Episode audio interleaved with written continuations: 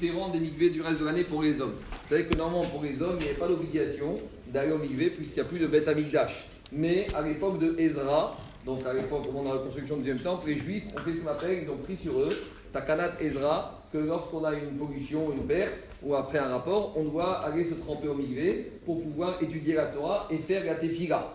Et après, ils ont levé cette interdiction parce que sinon ils se sont rendus compte qu'il y a des gens à cause de ça, des fois comme ils n'allaient pas au mikvé, ils ne pouvaient plus étudier la Torah, ils ne pouvaient plus faire la tefila. Mais partant de cela, les chassidim et certains juifs iréchaïm, ils ont pris l'habitude d'aller tous les jours au mikvé. Bien sûr, ce n'est pas une mitzvah de la Torah, mais c'est ce qu'on appelle takana ezra, c'est un minag, on ne fait pas de tefila. Et il faut savoir que toute l'année, il n'y a pas les mêmes exigences que le mikvé d'une femme.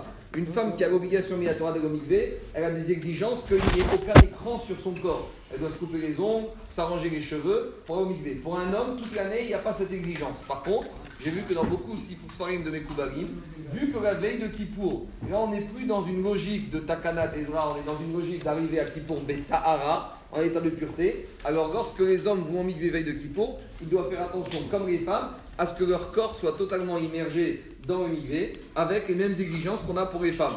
Donc c'est important, ceux qui veulent aller au mikvé demain matin, depuis ce soir, de se couper les ongles, et demain matin, avant d'entrer au mikvé, de se faire propre, de bien se crocher les cheveux, pour être sûr que tout le corps soit immergé. Pourquoi? Parce que le mikvé de Kippour, il a un but d'arriver l'état en état de pureté. Donc c'est pour ça que pour ce mikvé des hommes, la veille de Kippour, on ne fait pas de bracha, cependant, on a une exigence d'essayer de le faire de la meilleure manière possible, donc faire attention à ce qu'il n'y ait pas ce qu'on appelle de khatitsa d'écran. Donc c'est l'occasion ce soir de se couper les cheveux, de s'arranger, de se couper les ongles d'être propre pour que demain matin, quand on va au mikvé, de, euh, d'être totalement en état de propreté. Après, est-ce qu'après on a le droit de prendre une douche? Idéalement, c'est mieux de rester avec l'immersion du mikvé, ne pas reprendre de douche avant l'entrée de Kippour. Ceux pour qui c'est difficile, ils pourront reprendre. Mais idéalement, l'idéal c'est de prendre la douche demain matin avant le mikvé, de faire le mikvé et de rester dans cet état de tahara, de pureté, jusqu'à la sortie de Kippour.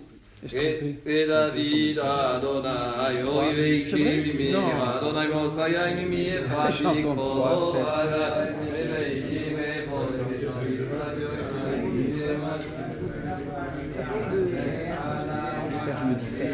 Non, 5.